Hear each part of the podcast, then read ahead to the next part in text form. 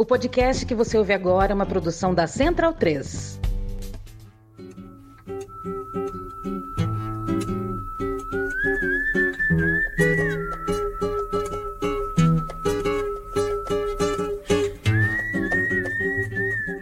Salve, salve! Central Cine Brasil no ar, voltando à ativa depois de um não tão breve assim hiato. Eu sou Paulo Júnior, esse é um podcast semanal que acompanha o cinema brasileiro contemporâneo, uma produção da Central 3. Toda quinta-feira tem um Central Cine Brasil novo no seu tocador de podcast. A gente está também lá no Instagram, Central Cine Brasil. Para começar o ano, a gente tinha que falar da mostra que abre os trabalhos do cinema brasileiro tradicionalmente. A gente vai falar da mostra de cinema de Tiradentes. A 27ª edição acontece agora, de 19 a 27 de janeiro, com um total de 145 filmes, 43 longas, 3 médias e 99 curtas. Eles somam 61 sessões de cinema e entre os destaques, os homenageados. André Novaes Oliveira, de Ela Volta na Quinta, No Coração do Mundo, o recente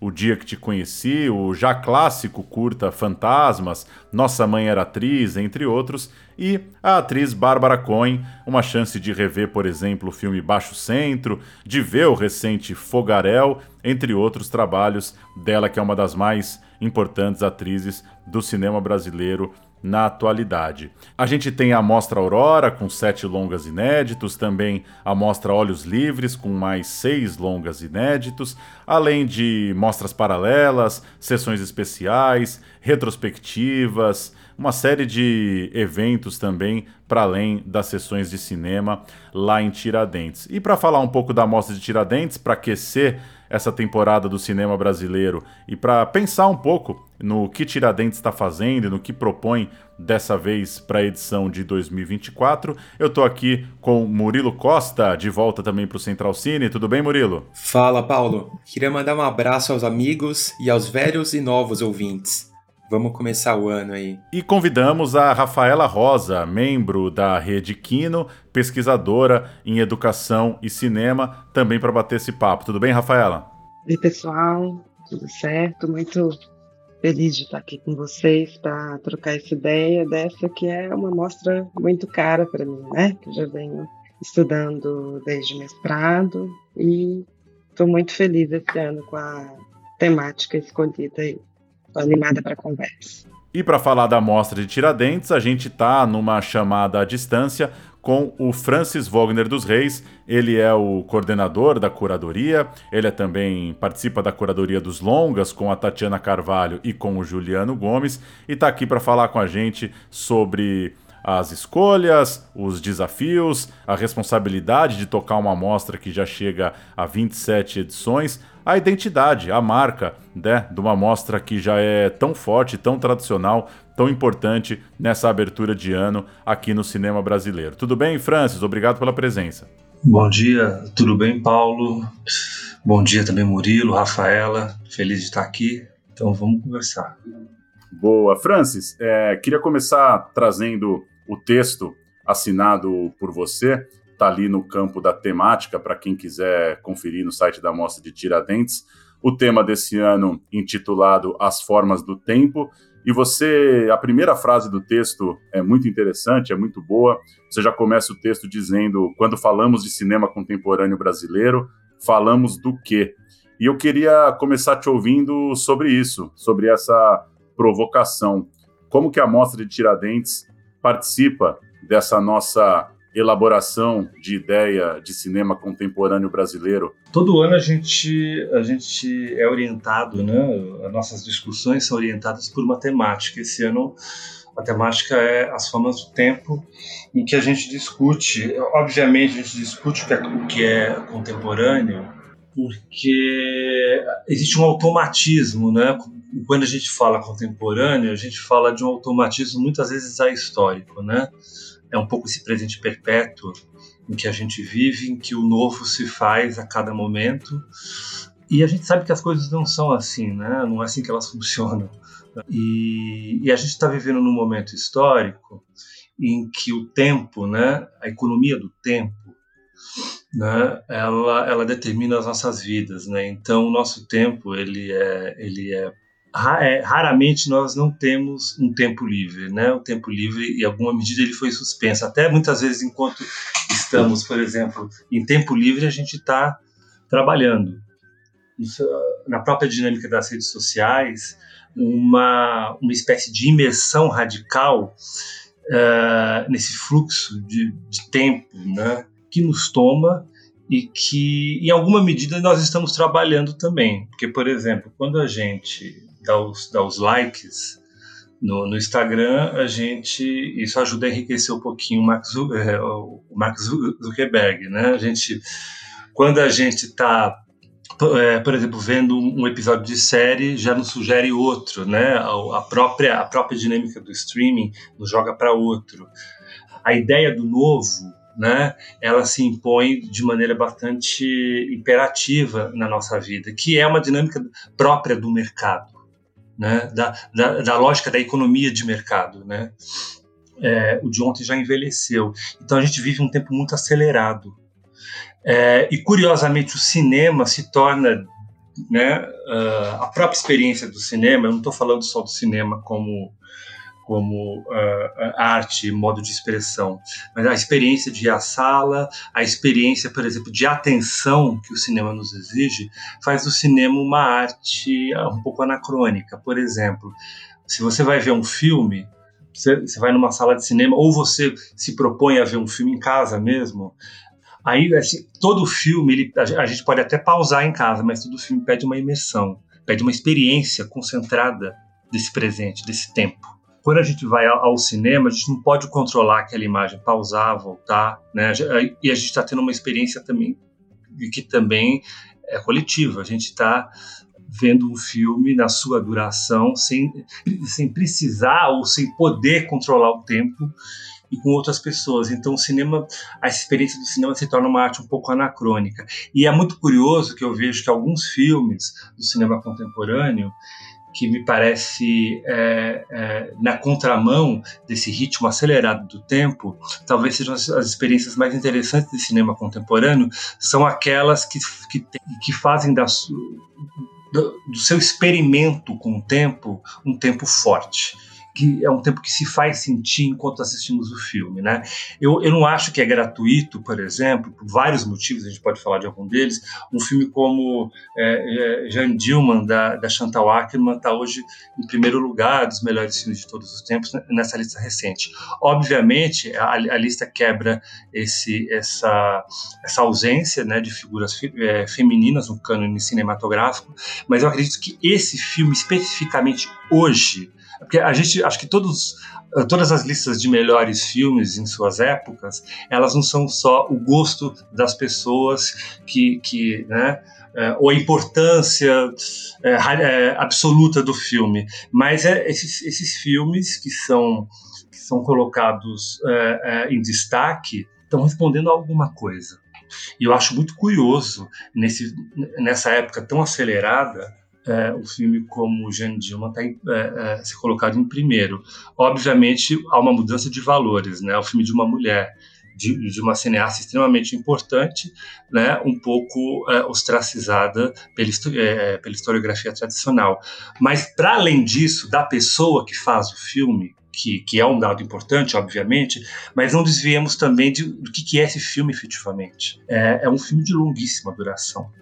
É um filme que está na contramão né, é, desse tempo acelerado, produtivo, das narrativas, porque vamos pensar que a grande palavra de ordem hoje do mercado cinematográfico é narrativas. E eu acho que a narrativa, ela, ao menos a narrativa que a gente vê nos streamings, é, é, nas séries. Eu não estou dizendo aqui que, que é, eu não estou aqui tentando dizer que as, que as séries não valem, não prestam. Não, acho que existem coisas muito boas, mas eu tô, tô voltando um, um, pouco a esse léxico conceitual do que, é narrativa.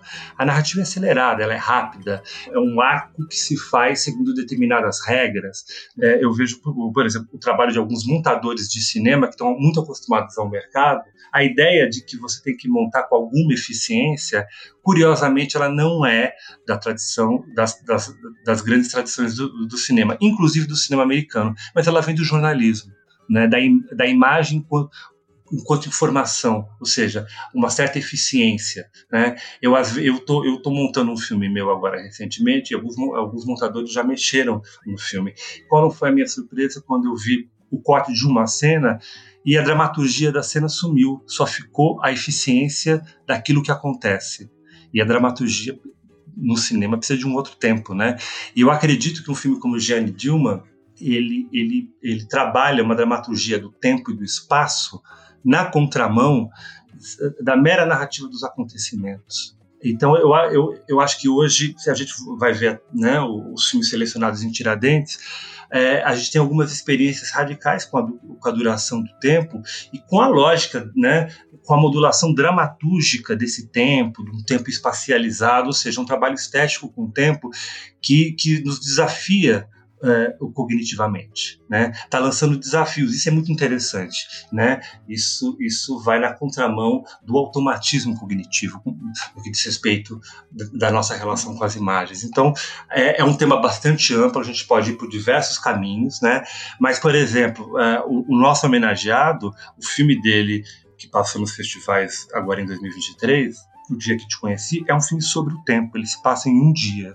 É um filme que, inclusive, o protagonista, os protagonistas, têm um desajuste com o tempo, no sentido de, de esse desajuste com, a, com o tempo, né?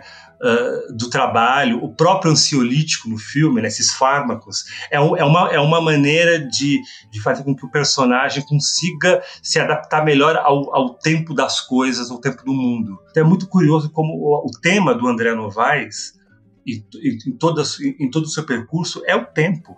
Olha o Fantasmas, o que, é Fantasmas, que é o, primeiro, é, o, é o curta dele mais famoso, o primeiro, né?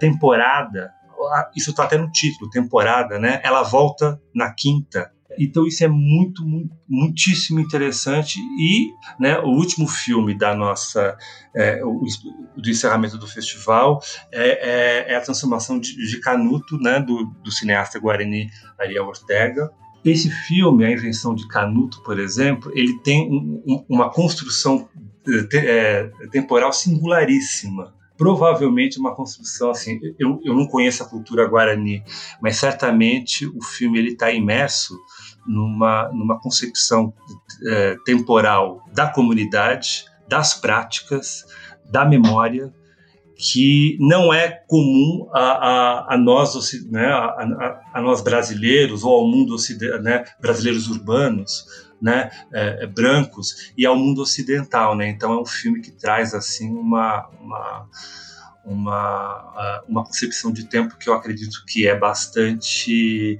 radical, nova.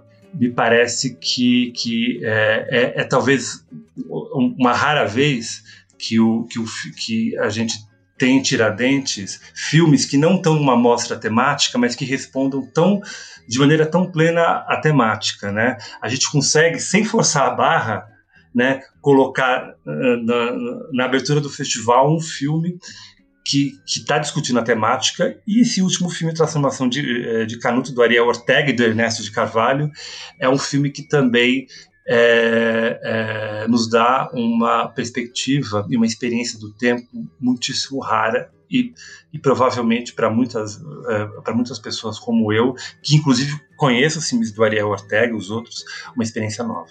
Interessante esse seu comentário sobre a experiência do tempo no cinema, Francis.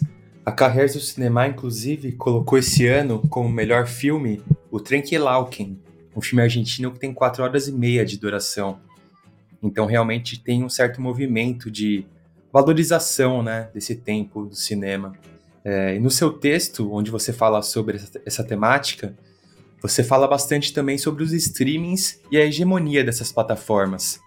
Eu lembro que antigamente a gente ia na locadora, por exemplo, e entrar numa locadora diferente era uma descoberta, era entrar em um mundo novo. E hoje eu tenho a impressão de que é como se só existisse uma grande locadora universal, ou três, quatro no máximo. E junto com isso, tem uma falsa impressão de disponibilidade, como se tudo tivesse ali. E o que não está ali não existe. Então, voltando assim ao exemplo da locadora, ou pensando até numa loja de discos, você podia entrar numa loja muito boa e ficar fascinado. Mas você sabia que não tinha tudo ali, né? E justamente a brincadeira dos cinéfilos, dos indies na música, era procurar as coisas escondidas, né? Os tesouros, as produções independentes, aquele filme que ninguém conhecia, a banda que ninguém ouviu. Você acha que ainda existe essa curiosidade de procurar em outros lugares? Ou tá todo mundo vendo as mesmas coisas? E como os festivais, como Tiradentes, por exemplo, cujos filmes não vão necessariamente para o streaming, podem trabalhar para contornar essa lógica atual? Olha só, Murilo, eu, eu acho que é uma pergunta desafiadora, porque é, a nossa questão, né, começando pelo final, a nossa questão Tiradentes é justamente essa, né?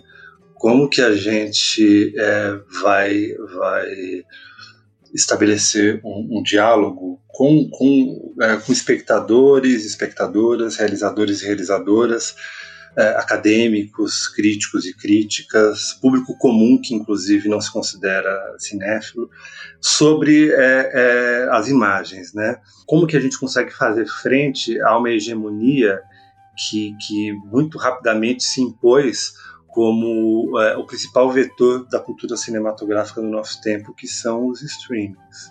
É, é muito difícil porque a gente sente que, em alguma medida, a gente ainda está lidando com uma arte do século XX, que se fez é, culturalmente como, na verdade, uma, é uma arte do século XX, mas que se fez culturalmente como uma, um espetáculo do século XIX, em pleno século XXI, em que o cinema, as, as, imagens em movimento, elas, elas, a gente a, muitas vezes tem mais relação com elas diariamente do que com pessoas né, reais, de carne e osso, uma relação presencial. Então, é, um, é possível que uma pessoa fique o dia inteiro tendo relação com imagens, com milhares de imagens, mas não necessariamente troca palavra com alguma pessoa. Então, é um desafio, mas não é um desafio crítico à, à contemporaneidade fazer um diagnóstico catastrofista, né? que também é um erro é, é, fazer é, é, é, um gesto, enfim, de não entender, né, afinal de contas, que o que está em jogo, obviamente, são as plataformas, né, é, a relação entre o cinema que a gente conhece, que a gente defende, uma expressão aí é o meu ponto de vista, uma, expressão, uma eu acho que no mundo das imagens hoje o cinema é uma expressão crítica do, do mundo, é uma expressão é uma, é uma expressão crítica da própria imagem né, de um mundo habitado e mediado por imagens. O cinema talvez ainda no seu trabalho é, é, estético, é, com o tempo, ele ainda seja essa reserva crítica é, das imagens de maneira geral, das imagens do nosso tempo, mas das imagens de maneira geral. É uma arte que vai pedir da gente, muitas vezes, um tempo que a gente não tem, e vai sugerir na sua própria forma um tipo de, de duração que nos convida a experimentá-la na sua força de, de presença, na, né, na, própria ideia mesmo de, de, voltar a, a, a atenção para esse trabalho da imagem. Então, por exemplo, quando a revista Caia do Cinema coloca a Traup Lauken, da Laura Citarelli, em primeiro lugar, eu acho muito interessante porque, de fato, eles estão, né, a revista, ou a crítica, ou a cultura cinematográfica que, que se faz muitas perguntas, não necessariamente a gente precisa ter respostas, né? eu, eu acho que a gente precisa aprender a elaborar melhor as perguntas. E acho que os filmes fazem isso. É, e, a, e, a, boa crítica também pode fazer. Mas quando eles colocam o Traup Lauken, é, me parece que é, é, é, tentando entender uma imagem, é, é, é, dar destaque a uma imagem divergente né, no cinema contemporâneo, não, não só porque é divergente, mas porque ela tem um tipo de alcance singular no seu trabalho, no seu próprio modo de, de existência como objeto estético, enfim, né, como um trabalho da imaginação a partir da imagem. Né? Então, eu, eu acredito que é, eu conheço alguns filmes da, da El Pampero, que é a produtora que produz o Traup Lauken, é, como, por exemplo, La Flor, que é um filme de 15 horas. Não sei se vocês já chegaram a ver, é um filme dividido em três partes. E é um filme que a gente já programou no Cine BH e que o, o, o realizador Mariano Linas se recusava a mandar um link para a gente ver o filme em casa a gente, sabendo da fama do filme, a gente fez uma aposta e selecionamos o filme em três sessões de cinco horas cada, sem ter visto antes, porque ele achava que a experiência do filme era a sala de cinema. Aí as pessoas falam, porra, mas é uma coisa reacionária, né? Esse anacronismo com a sala. Não, é, é, é, um, é um convite a um certo tipo de experiência que nos, nos desloca desses nossos condicionamentos contemporâneos em que, em que é, a gente não tem tempo de, de, experimentar as vivências, né? Porque eu acho que existe uma diferença entre, entre, entre experiência e vivência, né? A, a, a experiência é a, é a maneira como a gente significa as nossas vivências o, o, é, é a maneira como a gente investe significado às, às vivências. E a gente está num momento histórico em que isso, essas duas coisas parecem incompatíveis. Ou seja, quando a Laura Citarella faz um filme tão longo, ela está de fato nos fazendo um convite não só para ver um filme, uh, uh, uh, mas para experimentar um filme na integridade do seu tempo, da maneira como, né, numa duração atípica para qualquer coisa no mundo contemporâneo. Eu acho que, que o cinema ele, ele ainda ele ainda consegue ser, né, no mundo mediado por imagens, ele ainda consegue ser uma reserva crítica das imagens do seu tempo das imagens hegemônicas, de, um modo de, de, expressão em que a gente tem uma relação mais ou menos automatizada com os códigos. Isso eu não estou falando só dos filmes de autor, os filmes, enfim, é, é, filmes mais miúras. Às vezes, em determinados. A gente sabe que a indústria cinematográfica é complexa, e às vezes você tem, na própria indústria cinematográfica de Hollywood, alguns filmes que estão que, que criando imagens, que criam imagens que nos deslocam do nosso lugar perceptivo, enfim, cognitivo, mais condicionado. Por exemplo, o próprio Scorsese tem feito filmes gigantes. É o autor, obviamente. Eu não vi, por exemplo, esse novo Avatar do James Cameron, mas eu lembro do primeiro, que já faz um tempo, mas é um, é um regime de tecnologia né, que a gente ainda está imerso hoje, essa tecnologia digital, é autorreflexivo sobre um tipo de tecnologia em que é, o sujeito é ele e é um avatar, onde você existe sem o seu, o seu próprio corpo original e há todo no filme um aparato de guerra, né, uma certa há, há um trabalho no Avatar antigo né, com a imagem e é, é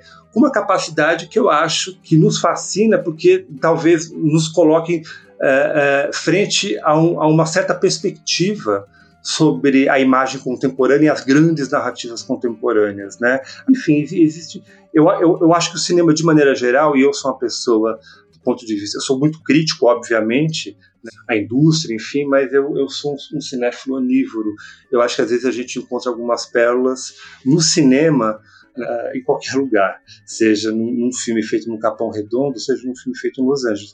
Por isso que a Mostra de Cinema de Tiradentes, a cada ano, ela faz uma proposição que né, para as imagens contemporâneas pode soar um pouco anacrônica, mas faz uma proposição porque é uma maneira da gente elaborar enquanto experiência de ver os filmes, mas também no debate em torno dos filmes, numa, nessa comunidade provisória que é o festival, a gente elaborar sobre é, o que a gente vive. Ou seja, transformar essas vivências todas rápidas, céleres, é, é, automatizadas em, em, em experiência. Tipo, o festival é um, é um estado de exceção, digamos assim, provisório, em que você se distancia um pouco das coisas para olhar para elas. E, os, e os filmes nos ajudam é, isso na sua singularidade. Interessante, Francis. Queria já pegar alguns ganchos na sua fala para a gente pensar um pouco né, nessa, nessa comunidade que se forma e que chamamos de festival em como que ela se relaciona com essa especialidade Tiradentes, né?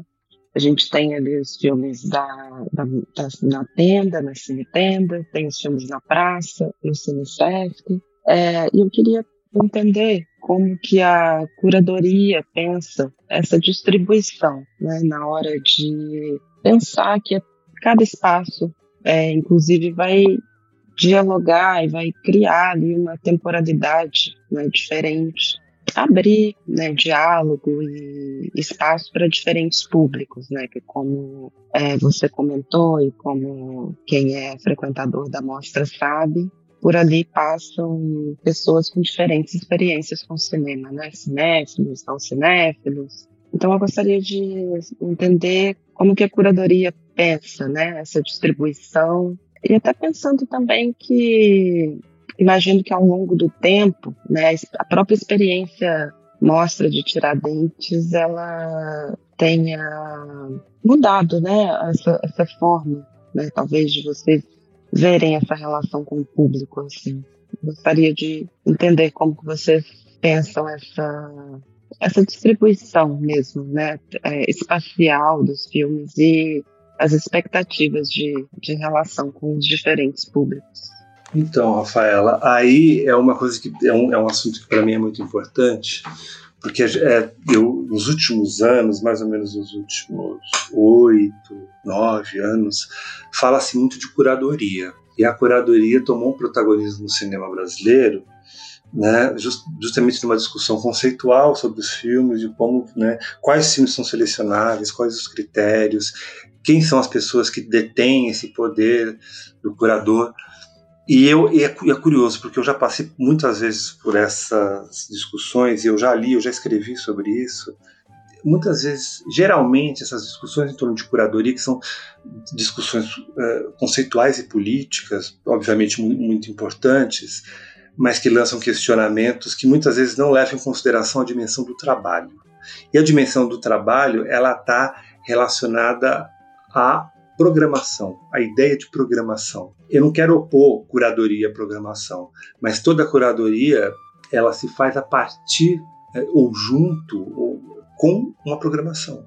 Você vai programar filmes para diferentes espaços, é, você vai escolher onde esses filmes vão, vão, entrar, quais filmes entram e quais não entram, que é, uma, é, uma, é, um, é um, é um tipo de escolha muito difícil, né? especialmente para mim, não é o tipo de escolha sem conflito, quem você seleciona e quem você não seleciona, quem vai ganhar ali um pedacinho, digamos, na história, porque vai estar registrado no catálogo, as pessoas vão escrever sobre, vão, vão discutir, e aqueles que talvez nunca venham à luz. Isso acontece, então é muito difícil. Então, quando a gente pensa em Tiradentes, a gente está pensando é, numa cidade enfim, é, histórica, lá do, do, sul de Minas, em que é, é as duas principais. A mostra se dá principalmente em dois em, dois espaços públicos. Um é a praça, ao céu, né, a céu aberto, e o outro é, é a tenda, que é feita no Largo da Rodoviária. É, eles montam uma tenda com capacidade para centenas de pessoas, que protege da chuva, enfim, do sol, que isola o som, né, ou seja, uma sala de cinema de fato boa, com uma ótima projeção. Enfim, acho que toda proposta curatorial tem um lado arbitrário de você fazer uma aposta que ela é uma aposta mesmo. A gente não sabe exatamente como, como que ela vai é, ganhar forma, né? como que ela vai repercutir. Por exemplo, a gente tenta fazer uma programação na praça que ela é um pouco mais ecumênica. E, e quando eu falo ecumênica, o que, que é?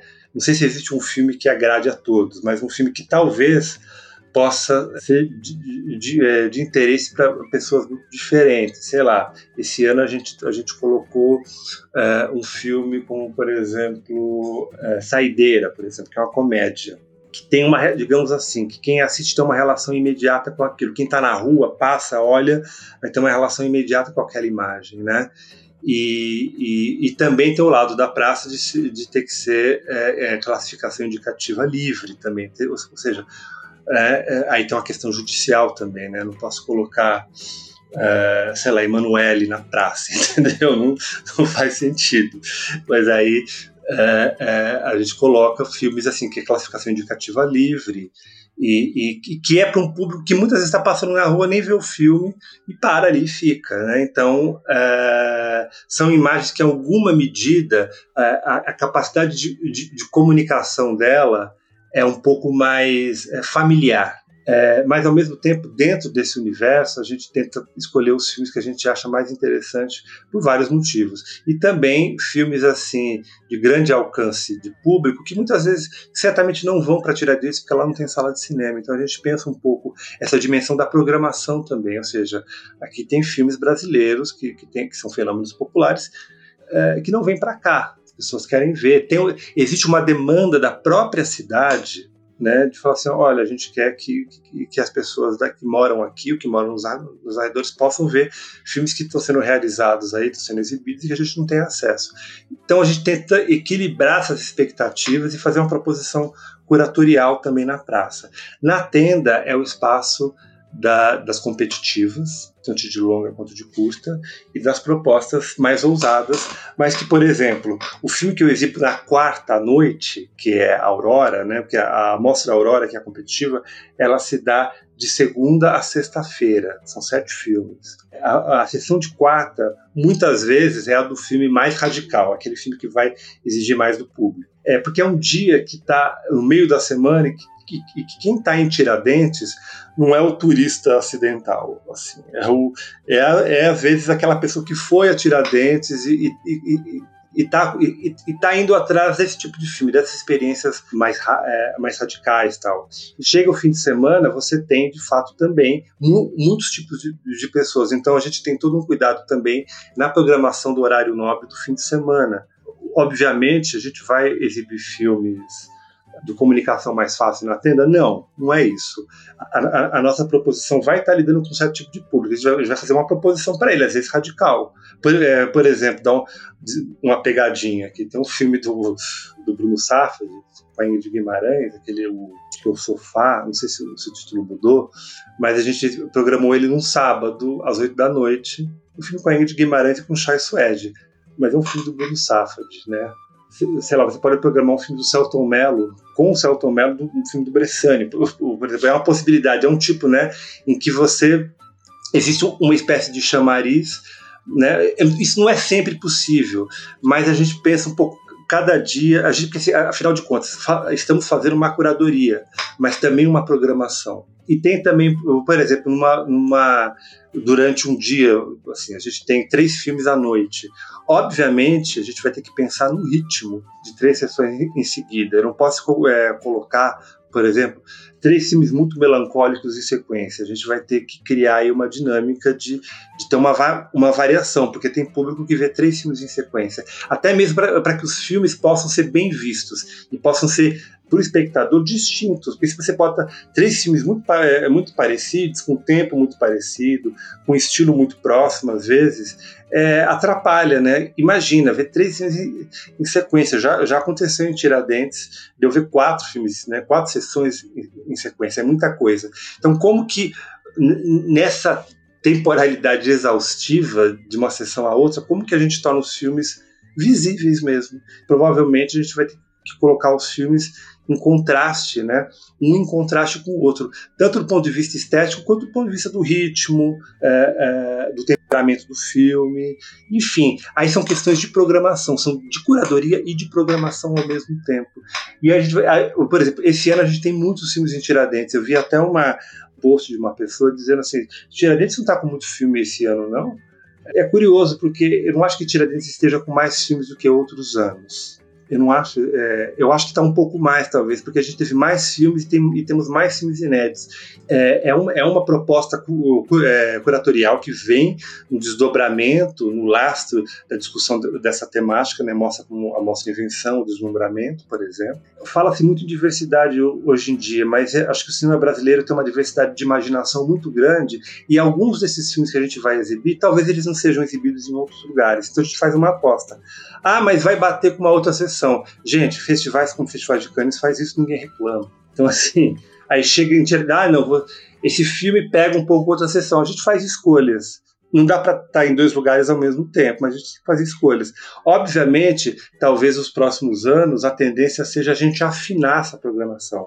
Esse ano a gente faz uma, uma proposição um pouco mais robusta, por vários motivos. Né? Por exemplo, lá no, no Ives Alves, que é um, é um cine-teatro, que é um teatro, na verdade, um auditório que a gente está chama em cinema, a gente está tá colocando alguns filmes de experimento mais radical, médias metragens, que geralmente não tem lugar é, na maior parte dos festivais, é, filmes mais experimentais, que dialogam com uma tradição experimental brasileira especificamente, né? Como Paixão Sinistra, por exemplo, é, é que está numa mesma sessão, uma mesma mostra que o filme o último documentário do Neville de Almeida. Então, de fato, a gente tem bastante filme esse ano. O público vai poder escolher entre esses filmes. É um teste. A gente vai ver como nos próximos anos a gente vai é, orientar o, o trabalho de, de, curadoria da mostra, porque é o que eu digo. Hoje também tem uma coisa: a gente tinha muito festival alguns anos atrás. Hoje esses festivais, alguns desapareceram. Cachoeira, eu não sei, mas assim, acho que há alguns anos já não acontece. Por exemplo, a semana, a antiga Semana dos Realizadores, também não, não existe mais. Cine Esquema Novo, também é, é, não acontece há alguns anos, então a gente tem muito filme para muito pouca janela. Então esse ano a gente fez de fato uma aposta um pouco mais ousada de botar um pouco mais de filmes, mas é porque a gente sente a necessidade que alguns filmes estreiem. Talvez com a possibilidade de que eles possam vir circular um pouco depois, porque esse ano a gente teve uma muita inscrição de filmes, a gente teve um recorde, a gente passou 240 e poucos filmes. Até pouco tempo atrás já era muito, mas era 170, ou seja, é muito filme. Ah, outro, outro festival que terminou foi o Ecrã, que é o festival mais de cinema experimental, ou seja, então Tiradentes ganha uma responsabilidade também, não tem como dar conta do mundo, mas acredito que esse ano a gente está se dando conta que é filme demais para festival e para janelas de, de, menos, porque é, é, é, a gente não tem como escoar esses filmes no cinema brasileiro, porque o circuito de distribuição é o que é, porque também, enfim, hoje o hábito de ver filmes é atravessado por outras práticas, o streaming mesmo que a gente falou aqui, então a gente está num, num, momento que é bastante hostil para alguns filmes independentes, então a aposta é um pouco essa, e lá o Ives Alves, essa produção mais miura, né, atenda a, a mais competitivo, é, praça filmes assim de diálogo um pouco mais amplo e é um pouco é, é, é esse equilíbrio entre curado, uma perspectiva curatorial e a necessidade de programar esses filmes é o que é o que é o que orienta o nosso trabalho. Boa, vamos fazer mais uma rodada é, rápida aqui para ouvir o Francis. Eu queria aprofundar um pouco isso que você trouxe, Francis, falando da Mostra Aurora, que ela é talvez a seleção com maior identidade, com maior identificação que a gente tem hoje num cinema autoral, que ela carrega, inclusive, ela passa a ser uma marca, né? É, fulano ganhou a Aurora, esse filme passou na Aurora 2017, 2018, a coisa, ela cria uma, um selo, uma identificação pelo fato da, da história desses anos todos e por essa, por essa onda que foi criada mesmo e por um detalhe, né, é, que, não, que, que tem que ser citado, claro, por ser por se tratar de realizadores no início de suas carreiras, é natural que depois as pessoas fiquem acompanhando os próximos filmes daquelas pessoas que elas né, que foram descobertas na Mostra Aurora. Eu queria te ouvir um pouco sobre qual que é hoje, o que, que você poderia compartilhar com a gente da seleção da Aurora, qual que é hoje a grande, o grande paradigma ali para vocês, o grande ponto de debate.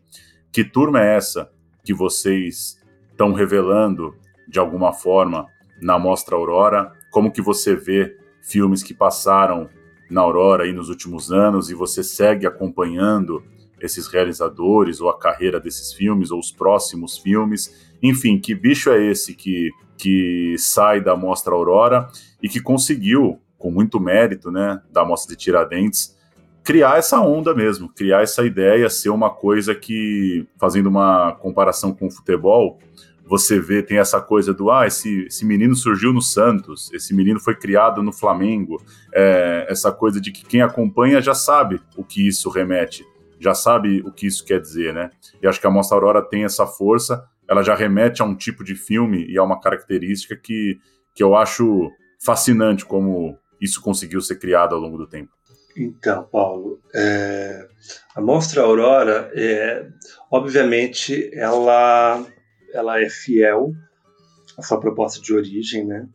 que é olhar para uma produção à margem, geralmente à margem né, né, dos processos oficiais e dos métodos mais industriais do cinema, né, que na época que o filme, que a, a Moça Aurora foi criada, né, digamos assim, era vivia-se uma, uma leve ressaca da retomada, qual que era o discurso da retomada? É, que existiam alguns processos oficiais do cinema, alguns métodos mais industriais, que era preciso ser seguido para o cinema conquistar uma, uma relevância cultural e de mercado. Então, quando a, a Mostra Aurora é criada em 2008, a gente vive assim o final dessa ressaca da retomada, né? Ou seja, o, o cinema de autor ele precisava está à altura do cinema, né, digamos assim, dos valores de produção ou dos valores narrativos do cinema contemporâneo internacional. E alguns filmes tiveram êxito nesse campo, como Karim Ainuz, Marcelo Gomes tal. Só que quando o Kleber fez essa mostra, ele, ele sentia no, no, em filmes que estavam aparecendo naquele momento é, que eram filmes muito irregulares na sua forma, mas eles possuíam uma energia um pouco selvagem que faltava ao cinema mais profissional, é, é, que da falta de um termo melhor, autoral, né? E em 2007 ele viu ali dois filmes, Conceição Bom é autor, é, o Conceição, autor bom é autor morto, do Daniel Caetano, da Samantha Ribeiro, Guilherme Sarmiento, André Sampaio, Cintia Sims. Começou a ser filmado em 96 e foi terminado em 2006, é, em 35mm por estudantes da UF, ou seja, uma autoria compartilhada, um projeto experimental de universidade que demorou 10 anos para ser feito e o filme Quadrado de Joana, um filme feito em mini DV pelo Tiago Mata Machado. E, e, e, o Kleber Eduardo, naquele momento, viu nesses dois filmes assim reações muito distintas do público, experimentos muito, muito distintos e muito radicais nas suas propostas. Né? Às vezes com alguma irregularidade aqui e ali, ele, ele falou: ó, tem uma produção que está aparecendo que não está se guiando muito assim pelos métodos mais oficiais, ou seja, é, editais, prêmios, tal, está é, tá utilizando dessas novas tecnologias de maneira é, é, amadora, mas absolutamente criativa, ou mesmo explorando essas tecnologias como nunca havia sido explorado antes pelo cinema de longa-metragem, é, experimentando novos modos de, de, de, organização de set, e também isso coincide também numa imaginação nova. E aí o Kleber fez essa mostra para, digamos assim, para poder lançar esses filmes que, que, convenhamos, é uma sacada genial do Kleber, mas o Kleber ele, ele capta no ar algo que está presente no cinema brasileiro desde sempre, que são esses filmes que existem à revelia do sistema de produção e dos valores de mercado, que quer que seja do seu tempo. A gente pode pensar na, na produção super oitista dos anos 80, na produção de vídeo dos anos 80 e anos 90. A gente pode pensar no cinema experimental dos anos 70, incluindo aí o cinema marginal, que muitos dos filmes, inclusive, não estrearam comercialmente nas salas. Então a gente tem uma tradição do cinema brasileiro de se fazer cinema a partir de uma é, das circunstâncias históricas, materiais, enfim, do seu tempo, mas também é, é muito, às vezes, muito em divergência com uma certa noção uh, uh, do mainstream, né, de, de, valor, inclusive estético, do mainstream cinematográfico. Obviamente, algumas pessoas vão ver esses filmes, algumas vão odiar, outras vão gostar. Mas todo mundo vai entender que existe uma certa irregularidade. E isso se mantém. Obviamente, o mundo mudou, né? As tecnologias mudaram um pouco, não muito, mas mudaram. E a, e, e a Mostra Aurora, ela teve. Ela, ela fica muito marcada pelos filmes que venceram a competitiva. Mas a gente teve uma série de filmes muito diferentes dentro da Mostra Aurora, estilos diferentes. Essa coisa que a gente fala de estilo Tiradentes, ou cinema de Tiradentes, talvez é, seja esse cinema ligado a uma, a uma coisa mais né, uma, uma expressão mais radical das formas. É, e não estou falando nem radical no, no sentido de, de, de, sofisticação, não, mas de aposta mesmo, um certo tipo de trabalho formal e de invenção de, de modos de produção que não estão uh, dentro de, de um certo campo profissional consolidado no seu tempo. Então acho que a gente sempre seguia por isso. Ah, mas tem filme feito com edital? Tem também. Com o tempo apareceram filmes realizados com edital, mas que também fazem apostas um pouco fora da curva. Então, a Mostra Aurora, ela, ela tem essa característica, né? E os filmes, e todo ano os filmes são muito diferentes entre si e revelam autores. Por exemplo, lembrar vocês que a primeira Aurora em Tiradentes, em 2008, você tinha o primeiro longa do Cláudio Mendonça Filho, o Crítico, né? A gente tinha o primeiro longa é, do Ivo Lopes Araújo, lá do Ceará, sábado à noite. É, a gente tinha o Amigos de Risco, que era um filme do Daniel Bandeira, que estreou né, um filme ano passado, né? Propriedade, o primeiro filme dele feito, em mini DV. É, então, assim, vários cineastas que a gente vê hoje aí já com uma carreira consolidada ou até internacional apareceram com pequenos filmes em Tiradentes. E hoje, e todo ano, a gente, a gente viu uma grande é, variação de tipos e de formas. O ano, por exemplo, que ganha Estrada para Ítaca, que a gente reexibe esse ano em Tiradentes, no, no lançamento da sessão Clássicos de Tiradentes, é, é, é, o mesmo ano do Pacific, que é um filme feito com um arquivo de filmagens que pessoas fizeram num cruzeiro, pessoas comuns. É, é, é, o mesmo ano de Lugar ao Sol, do Gabriel Mascaro. A cada ano você tem uma variedade muito grande, mas parece que esses filmes eles não seguem uma regra uh, no seu modo de produção e na articulação das suas, uh, uh, das suas formas ou, e, e, que conquistam resultados poéticos muito diferentes entre si. Mas existe essa questão de serem filmes que quase artesanais. Não vou dizer quase artesanais, porque eles também se organizam de um modo mais ou menos industrial na sua feitura. É, não são filmes amadores, digamos, no sentido pejorativo da palavra amador, mas são filmes quase, é, quase artesanais. Então, acho que esse ano a gente também tem essa característica. Mas muitos filmes são radicalmente independentes, no sentido que a pessoa foi lá e fez o filme com, com, com, as condições que tinha, como Massas de Escuro, por exemplo, né?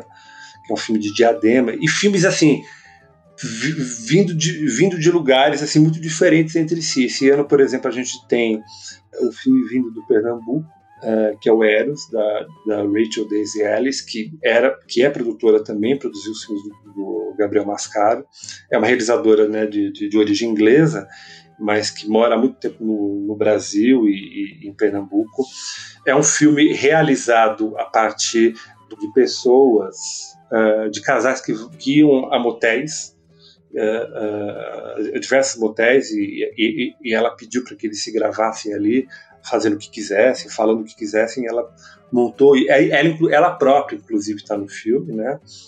Ela abre o filme indo a um quarto de, de, de motel, enfim, ou seja, um filme em que é, o, durante o seu processo de, de, filmagem a diretora não teve total controle, porque você entrega a, a câmera para um casal que vai para um motel, eles vão filmar o que eles querem, que acham importante, enfim. É, é, um pouco parecido com o método do dispositivo, né, do Pacific, mas é diferente. Os resultados são muito diferentes. O Eu Também Não Gozei, que é um documentário uh, da Ana Carolina Marinho, uma que a Ana Carolina ela, ela é uma atriz conhecida aqui em São Paulo. Ela não é de São Paulo, se não me engano, ela é do Rio Grande do Norte. É, mas ela é de, é de uma companhia chamada Sopor Balaio e ela fez alguns filmes com, como atriz do Cristiano Burlan, é a estreia dela na direção de longa-metragem, que é o périplo de uma, de, uma, de uma mulher, de uma atriz, né, que engravida e quatro homens uh, são os possíveis pais e todos eles uh, se desviam uh, da responsabilidade e entender que, que, em alguma medida, eles estão implicados ali também, né? Então é um, é um documentário muitíssimo interessante. Tem o filme paranaense Lista de Desejos para Superagui, que é um filme muito raro é, é, do Pedro Jongo, né? Que é um filme muito raro, que é um filme sobre pescadores. E é um filme que nós vemos ali enquanto, digamos, né, narrativa do filme, é um filme também documental, enfim. O que a gente vê ali enquanto história está muito é, em grande conformidade é, é, com a matéria das coisas do filme, né? O mar, as pedras, uma atenção àquele espaço e esses personagens dos pescadores com uma grande força de presença mesmo desses personagens nesses lugares especificamente, né? Remete um pouco até aqueles trabalhos do neorrealismo, né? Em que parece que a forma e a matéria do filme estão muito bem conjugadas. Isso é muito interessante. Aí você tem uma Maçãs no Escuro, que é de um realizador que já esteve ano passado em Tiradentes com Cervejas no Escuro, que ele fez na Paraíba, mas esse realizador, que é o Tiago Neves, ele é paraibano, mas ele cresceu e se fez durante sua vida toda em Diadema, aqui na Grande São Paulo, na região do Grande ABC. E esse filme é realizado em Diadema, que ele é uma ficção, mas é uma ficção de temperamento documental em diálogo com, com, com, um certo tipo de cinema que a gente viu muito em Tiradentes, seja o filme do Adley Queiroz, do Lincoln Pericles, né? Mas, por exemplo, o Isaac Donato, diretor de Not Dead, que está esse ano na mostra, né? é um filme baiano que está esse ano na mostra Aurora, já ganhou, já foi vencedor da mostra Aurora do ano de 2021. É, com a Sucena. Ele aparece na Mostra Aurora, na, na Mostra Competitiva, com esse filme novo dele que, que, que olha ali para uma comunidade de velhos punks de Salvador, uma comunidade negra, né, de homens negros, de, de, de velhos punks de Salvador. Ele é, tão, ele, ele é tão suave, sob certo aspecto, que parece que ele se faz um pouco sozinho, sabe? Ele tem uma temporalidade toda, toda particular, assim. É um documentário mesmo que vai olhar para esse personagem no seu cotidiano. E, e, tem assim uma, uma noção de, de, resistência política que me parece muito pouco ligada a, a, qualquer tipo de agenda contemporânea mais urgente e mais voltada a uma ideia de modo de vida. E é muito interessante, é muito bonito esse filme. Tem o Tubérculo, que é um filme paulistano, né? além, além de paulista, paulistano, do Lucas Camargo de Barros e do Nicolas Tomé Zetuni, que já estiveram na Mostra de Tiradentes com, com, curtas, 10 anos atrás. É provavelmente, em 40 anos, o primeiro longa realizado Super 8 no Brasil. Obviamente, a projeção dele será em DCP, mas é um filme todo realizado em Super 8, um filme experimental, mas com um tipo de, de, de humor fino, uma ironia que, que é uma coisa que a gente não vê todo dia é, de um personagem que deixa Portugal e volta para o Brasil e, e volta para o interior de São Paulo. Né? Lembra um pouco aqueles filmes experimentais é, nova-iorquinos dos anos 80, 70, da Viviane Dick, por exemplo, só que com um outro tipo de temperamento, um outro tipo de humor. Tem piseiro, forró, mas ao mesmo tempo tem um humor queer. Né? É um, é um cara que entra num, num carro de agroboy em, em direção ao interior de São Paulo. Assim.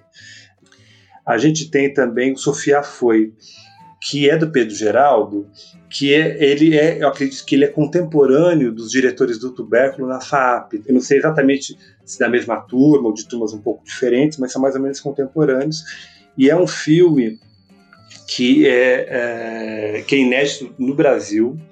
Ele estreou, se não me engano, no Filho Marseille. E o filme todo ele ele tá no, na, ele, ele, se, ele se faz, ele, ele se passa naquele umbreu noturno da cidade universitária, com aquelas arquiteturas da FAO, e é um personagem que está num momento assim limítrofe da vida. Existe uma, uma, uma, uma serenidade estranha num filme que é sobre suicídio, mas ao mesmo tempo tem um, tem um enigma, né? Então é um filme que vai apostar na duração da, das imagens. Mas não é aqueles tempos em que a duração das imagens se dá um tempo, é a ideia de tempo morto. Não, a gente sabe que sempre tem algo em andamento. Que algumas coisas vão se esclarecendo, o que está acontecendo, outras não. Tem um, um, trabalho de montagem sofisticado né, que vai e volta no tempo. Então, é, é, é um filme que, inclusive, tá, traz uma complexidade na discussão da própria temática do ano, nós falamos do tempo, e é um filme que acredito que vai, que vai gerar muita discussão. Enfim, acho que eu falei de todos os filmes, né? Francis, você falou sobre a questão de programar pensando na sala, no horário, no público, para criar realmente uma experiência. Uhum. Eu tive a oportunidade de ver o Tranquilauken, que a gente comentou, em uma exibição Noite Adentro, no Malba, em Buenos Aires. E foi realmente uma experiência, né? E virou o filme do ano para mim. E eu fico até pensando, será que eu teria colocado como filme do ano se tivesse visto em casa, na televisão? Boa pergunta. Talvez não, né? Então, assim, eu sei que é uma pergunta difícil, aquela coisa, como perguntar para um pai qual é o filho favorito, né? Mas se você precisasse recomendar uma sessão do festival, nessa missão de criar uma experiência realmente para o público, considerando tudo isso que a gente conversou, o que, que você mencionaria Hum, difícil porque a gente tem assim. Eu, eu recomendaria a todos, mas assim, como preciso fazer uma escolha, é, eu vou deixar de fora os filmes da, das mostras competitivas, que são três. Pelo motivo óbvio que são mostras competitivas e assim. E, e qualquer opinião minha sobre qual que eu acho melhor, o mais interessante, filme, eu, eu acho que pode incidir aí numa, numa preferência que talvez não, não venha calhar para uma mostra competitiva, mas eu posso indicar os filmes da abertura, que são dois filmes é, do André Novaes, é, que são dois filmes inéditos do André Novaes. Um filme que ele tá assim, ele tem dois filmes, né? Um que eu, eu ainda não sei o título, que é um filme que é um, que é um curta que ele dirige em parceria com Lincoln Pericles que é um cineasta também, o, Lincoln Pericles, é importante para a Mostra de Cinema de Tiradentes, porque é um cineasta do, do Capão Redondo, que assim que, que tem talvez experimentos assim tão inventivos e quanto, sei lá, um, tem algo de, de Godardiano, mas é outra coisa, né? É, que é um filme que eles fizeram já um tempo atrás, eles estão finalizando agora, e um filme que, que o título provisório é Quando Aqui, que é um média-metragem que o André Novaes está fazendo para a abertura né, do, do festival, é, pra, enfim, para homenagem, né, que é, é, na abertura que a gente faz, enfim, os rituais da, da, da homenagem aos homenageados, que é, que é a Barbara Cohen e o André Novaes. É, e por que, que eu recomendo esses filmes? Porque eles são inéditos, eu acho que, que ninguém viu esses filmes ainda, a não ser os próprios realizadores.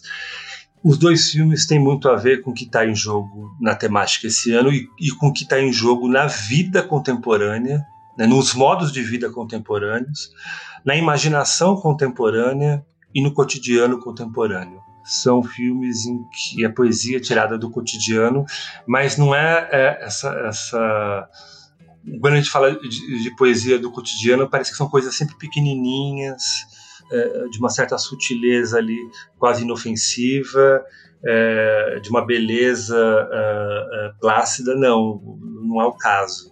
Né? Acho que são filmes radicais na sua imaginação.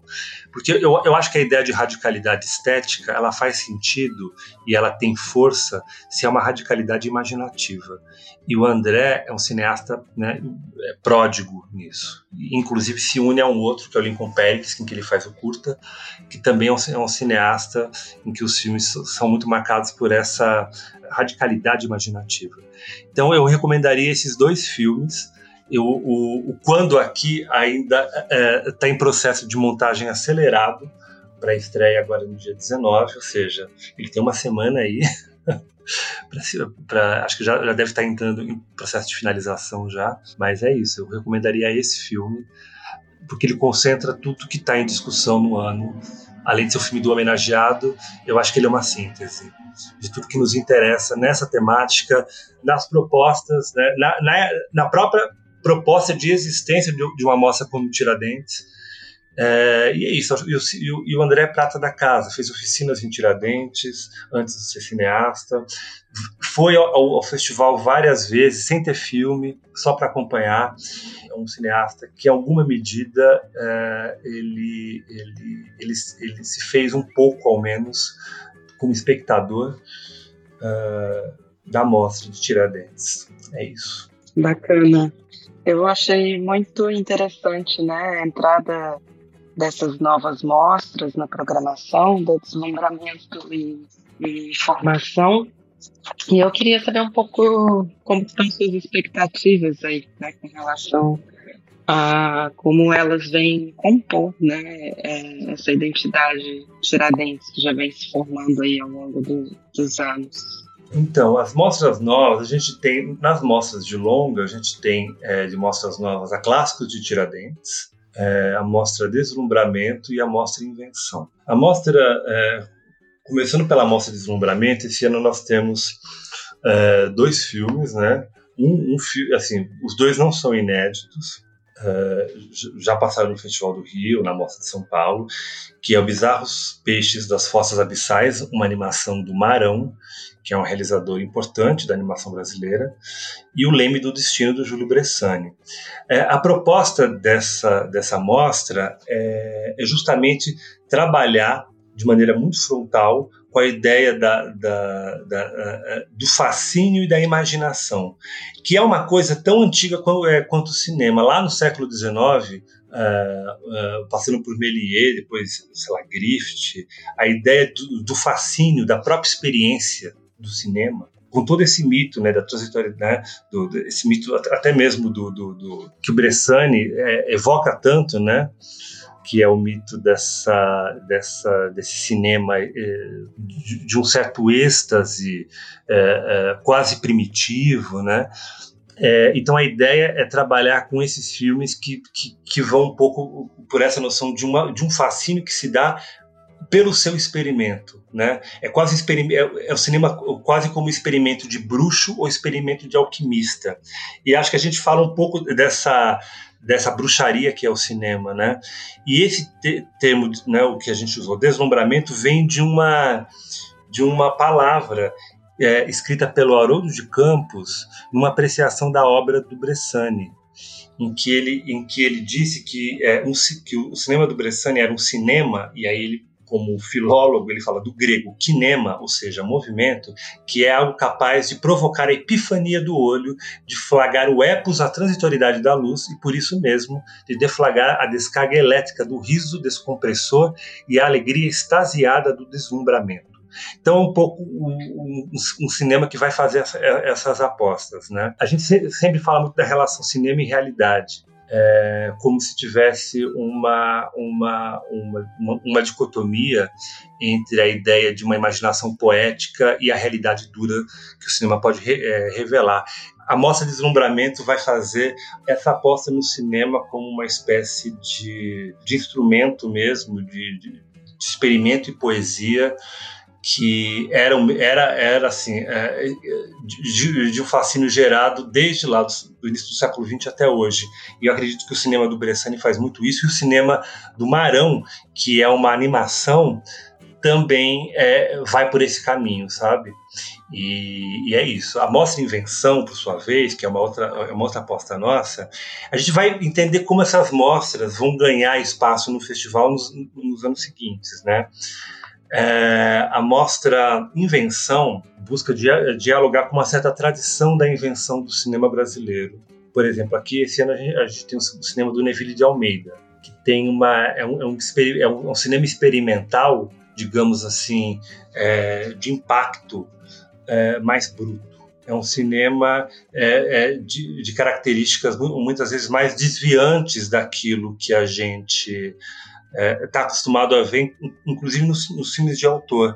Então você tem, por exemplo, um filme como o da Amanda Devuski, que é um média, esteve, que esteve ano passado na Aurora com Vermelho Bruto, que é um filme chamado Artificial, porém muito sensível, que é um filme de média-metragem intervenções assim na própria imagem, assim de, de, depoimentos de mulheres. Você tem uma intervenção gráfica nessas imagens. O filme do Ausência do Getúlio Ribeiro, que já ganhou a Mostra Aurora com Vermelha, é um filme que ele ele faz um outro tipo de experimento, que é um experimento talvez um pouco mais dramatúrgico, que também tem uma levando em consideração todos os filmes do, do Getúlio, talvez tenha uma relação muito direta é muito seca com os personagens e com os espaços, né? Então são filmes que estão que estão se inventando e se reinventando, são cineastas todos com uma obra um pouco maior que estão inventando e, e, reinventando a sua própria a sua própria estética. Então a gente tem, por exemplo, o filme do Neville de Almeida sobre a Amazônia, muito diferente de todos os filmes sobre a Amazônia, a questão indígena que a gente vê. Ele está inventando ali um, um, um modo de expressão que para mim é, é, se não é novo no sentido de que eu conheço os outros filmes do Neville de Almeida, talvez ele, ele seja distoante desse tipo de filme no cinema contemporâneo, né? Então a ideia dele, voltando também ao Jário Ferreira que escreveu Cinema de Invenção, são, são filmes que estão buscando de cineastas que estão buscando se afirmar como inventores mesmo de, de imagens, de, de, de é, e que buscam ressignificar as imagens com procedimentos estéticos assim talvez estranhos ao mercado contemporâneo. E a gente tem um filme que é o Paixão Sinistra, do João Pedro Faro, que é um jovem, é extremamente jovem, ele é crítico, mas é extremamente jovem, se eu não me engano, ele deve ter no máximo 21 anos, é, que já tem uns três ou quatro filmes, e é um, filme que, é, é um tipo de filme que nos remete muito a esse experimento do cinema é, é, marginal, dos anos 70, só que ao mesmo tempo não é um filme nostálgico, não é um filme que transforma a imagem, né, o, o, os gestos estéticos do cinema marginal em fórmula. Tem um temperamento parecido, uma relação com o espaço urbano e um certo apego pela, é, pela ideia de, de imagem baixa, como é que é? Um, cinema mais low-fi, né? E isso, ele, ele certamente ele se encontra com essa tradição do cinema experimental carioca, mas não é não repete, não é um filme de homenagem ao cinema marginal. Ele tem, ele tem um modo de expressão própria, mas ele está dentro dessa tradição que inclusive acredita que a precariedade, uma certa, um certo dado de precariedade é também é uma possibilidade de exercício imaginativo desviado de um, de, de um regime de, de, de, de, valores de produção ou valores narrativos do mainstream.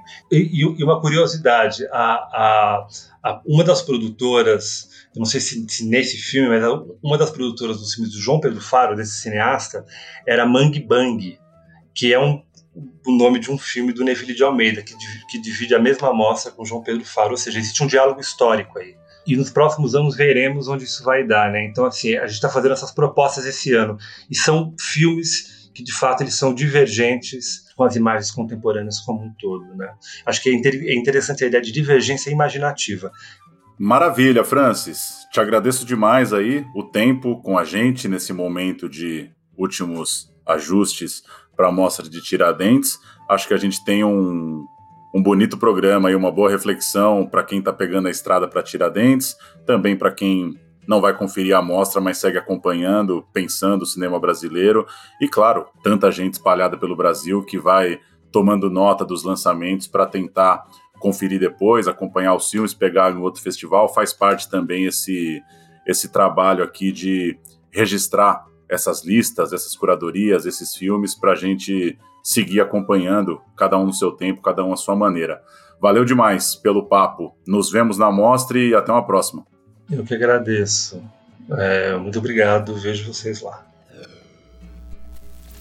Ouvimos aí Francis Wagner dos Reis, ele é quem comanda a curadoria lá de Tiradentes, toca também a curadoria dos longas, junto do Juliano Gomes e da Tatiana Carvalho.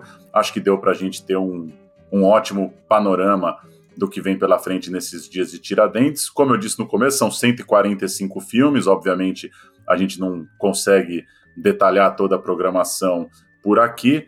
O Francis já tratou bastante dos sete longas inéditos da Mostra Aurora, a mostra competitiva, essa já tradicional em Tiradentes e voltada para realizadores em início de carreira. Tem também a mostra Olhos Livres, que a gente acabou não conseguindo falar muito, com seis longas também inéditos, além de tudo que a gente mencionou no papo, várias mostras paralelas, as homenagens e destacar esse esse tema que o Francis passou ali rapidamente, o André Novaes, um dos homenageados da edição, está finalizando um filme por esses dias, né, pré-mostra, um filme rodado em contagem que vai que foi o exercício aí proposto por Tiradentes do homenageado produzir um filme praticamente num tempo recorde aí na virada do ano para dar esse gostinho de homenagem com algo inédito para ser exibido também.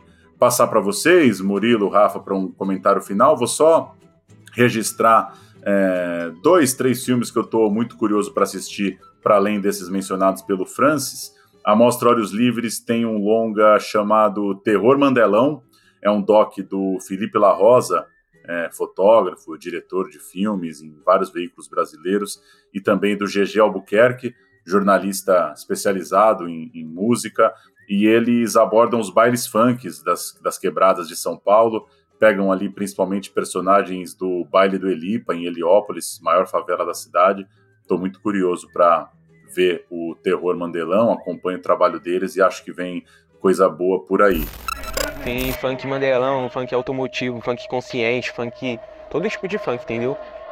Eu mesmo prefiro mesclar tudo, fazer todos os tipos de música, mas o meu forte mesmo é o funk bruxaria. É, a Festa de Léo, o filme que já rodou por alguns festivais, não consegui assistir. É um filme da Luciana Bezerra e do Gustavo Melo, se passa no, no Vidigal. É, também estou afim de ver. E o Francis passou rapidamente aí pelo Bressani, Leme do Destino, reforçando, do Júlio Bressani, tá na mostra Deslumbramento, acho que é outra sessão que vale a pena, acho que é uma ocasião especial para assistir um novo Bressani. Tem dois filmes que me chamaram bastante atenção na programação. É, programação muito complexa, muito rica mesmo, né? 145 filmes, vários temas de programação muito interessantes. Mas se eu tivesse que dar dois destaques, assim, o Eros, que é da Raquel Daisy Ellis, uma cineasta britânica, mas radicada no Recife, que trabalhou bastante com o Gabriel Mascaro, é o filme que o Francis comentou que se passa nos motéis, né? Filmado pelas próprias pessoas que frequentam os espaços. É muito interessante porque a gente às vezes não para para pensar, mas esse motel é uma coisa muito brasileira mesmo. Eu estava até recentemente lendo Hello Brasil, o livro do Contardo Caligares, o psicanalista, e ele cita de um jeito muito abismado com os motéis brasileiros, a questão da, é, da decoração, dos espelhos, as luzes, acessórios, e ele cita como uma coisa muito única. Ele diz que até existem os motéis de passagem na França, o albergue transitório na Argentina, mas essa suntuosidade brasileira, assim, fascina o olhar estrangeiro. Então, deve ser bem curioso mesmo o filme. E também queria mencionar Aquele que Viu o Abismo, do Gregório Gadanian e Negro Léo, que o Gregório um cara que passou aqui pelo Central Cine com Inaudito, documentário sobre o Lenny Gordon, que morreu recentemente, inclusive, e tem um olhar muito próprio, muito autoral realmente. E esse filme tem uma equipe interessante também, né? Tem o João Dumans de Arábia na montagem, o próprio Negro Léo participando na produção, direção e roteiro. Então tem tudo para ser um filme muito interessante e provavelmente visualmente muito rico também. É, eu confesso que estou com expectativa bem alta para a mostra deslumbramento, assim como você, Paulo, estou bem curiosa com o Bressani. É isso, acho que achei muito interessante, né, como que Tiradentes faz esses exercícios de curadoria também, se permite essas experimentações, né, de trazer alguns filmes que não necessariamente, né, eles estão ali dentro da, da proposta original da mostra e da temática, e vem o, Bressani com essa proposta né, mais poética de, de produção mesmo, né, de, da possibilidade que ele nos dá de experimentação ali do filme. Então, eu tô, é, acho que é o filme que eu mais estou esperando. Assim. Boa, só para dar um giro de algumas últimas notícias aqui do cinema brasileiro, já são quatro produções nacionais confirmadas no próximo Festival de Berlim, nesse mês de fevereiro. Betânia, do Marcelo Bota, rodado lá nos lençóis maranhenses, está na mostra Panorama. Quebrante, da Janaína Wagner, acompanha uma personagem na rodovia transamazônica. Chikun tem direção de um israelense, o Amos Gitai, mas é produzido por uma produtora brasileira, a Ventre Studio. É um filme inspirado numa peça de teatro, se passa lá em Israel. E o Curta Lapso já rodou alguns festivais, é, pude ver no Festival de Curtas de São Paulo, passou também no Cine BH, um filme da Caroline Cavalcante, é, se passa ali com dois adolescentes que estão cumprindo serviços comunitários obrigatórios depois de uma infração, curta muito, muito legal, bom demais que o lapso vai passar em Berlim. Roterdã, tradicional festival holandês, está na edição 53, começa nesse 25 de janeiro, também tem uma vasta programação brasileira, Retrato de um Certo Oriente, do Marcelo Gomes, é uma adaptação do livro homônimo do Milton Ratum, um livraço, aliás. Praia Formosa, da Júlia Simone, é, retrata a história da Muanza, uma mulher do Congo que é traficada como escrava aqui para o Brasil, e a Júlia faz o resgate dessa história em Praia Formosa. A Paixão Segundo GH, do Luiz Fernando Carvalho, outro, outra adaptação de um livraço brasileiro, né, livro homônimo da Clarice Lispector, Grace, do Leonardo Moura Mateus, Levante, filme já bem premiado, da Lila Halá, estreou em Cannes, inclusive, é, Firebrand, o novo filme do Carinha Inus, também está lá, a atriz brasileira Carol Duarte, o filme italiano que ela participou, La Chimera, vai passar lá também em Roterdã, e ainda alguns curtas potenciais à deriva, do Leonardo Pirondi, O Silêncio Elementar, da Mariana de Mello, se Eu Tô Aqui é Mistério, da Clary Ribeiro, Um Tropeço em Cinco Movimentos, da Valentina Possé, é, muito filme brasileiro lá na Holanda. E, para fechar, registrar uma estreia dessa quinta-feira, 18 de janeiro, Tá chegando aos cinemas Turma da Mônica Jovem, Reflexos do Medo, do Maurício Essa. Finalmente, hein? Para quem é, para quem cresceu lendo Turma da Mônica, isso não deixa de ser um pouco assustador. Mas Mônica, Cebolinha, Magali Cascão estão no ensino médio. Bem-vindos ao ensino médio. Obrigado. Parabéns para todos. Felicidades. Todos os dias quando acordo. E aí, galera? Algum rosto conhecido? O meu. O cara que logo, logo vai ser o aluno mais brilhante do colégio. Pode anotar aí. Viraram gente grande. Turma da Mônica Jovem, que já, né, já tem muito tempo que virou uma linha ali da produção do Maurício de Souza, agora adaptado também para o cinema. Maurício Essa é o diretor desse par de filmes, né, A Menina que Matou os Pais e O Menino que Matou Meus Pais. Diretor também pegou os filmes da franquia Carrossel, sucesso estrondoso da TV brasileira, e é o diretor, vejam vocês, do clipe de Diário de um Detento. Fez muito, fez muito videoclipe, fez muito trabalho musical no início da carreira. O Maurício Essa fica o registro de mais um verão, mais uma vez, férias escolares com lançamento da Turma da Mônica nos cinemas brasileiros. É isso, gente. Bom demais o papo com o Francis e ótima maneira de retomar o programa nesse começo de ano. E muito legal a presença brasileira nesses festivais internacionais, né? Você citou ali vários filmes em Berlim e Roterdã, pareceu que a gente estava falando de um festival brasileiro mesmo, assim, tamanha representação que a gente tem. Inclusive o La Quimera, que você mencionou, que tem a atriz Carol Duarte, esteve em várias listas de melhores do ano, agora no finalzinho de 2023.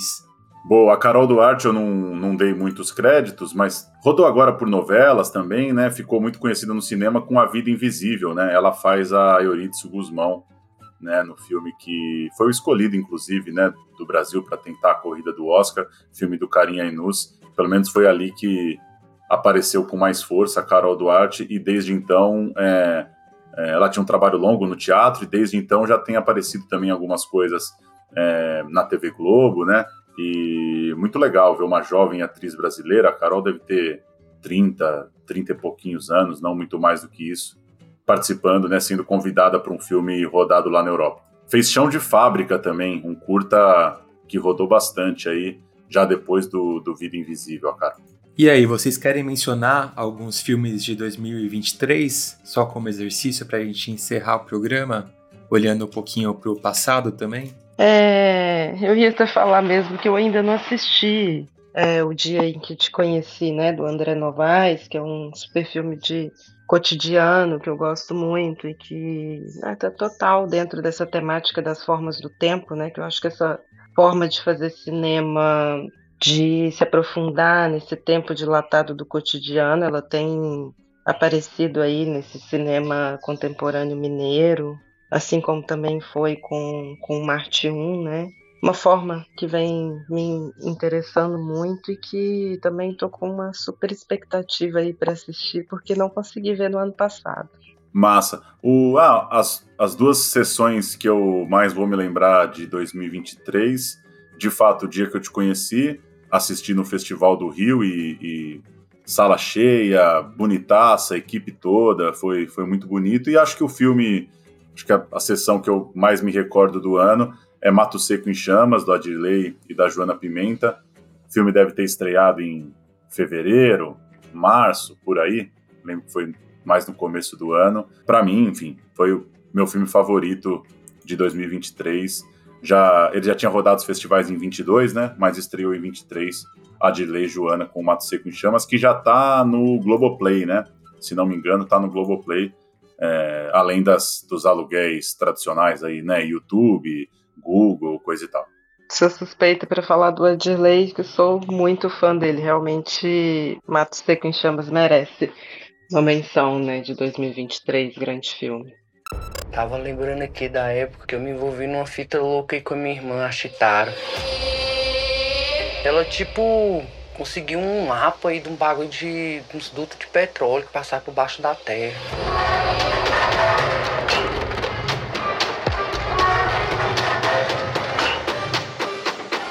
Eu vou passar para vocês a três reais o litro da gasolina.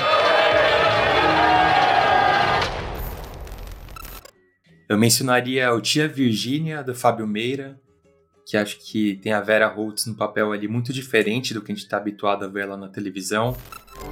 Virgínia. Wanda e Valkyria se uniram, né? Pra quê? Pra me perseguir. Então vem, virei empregada. Ela não pode achar que essa casa é dela. Ela não tá falando coisa com coisa. O Andanças, documentário do Pedro Brons sobre a Beth Carvalho. E O Pedágio, da Carolina Markovics, que é um filme que me marcou bastante também. E acho que conversa com o Carvão, outro filme dela, e acaba estabelecendo até um estilo muito próprio, né? Aquele filme que quando você assiste ele, até o filme anterior da diretora, faz mais sentido, né? Começa a encaminhar uma coisa mais autoral. Então achei bem interessante nesse sentido.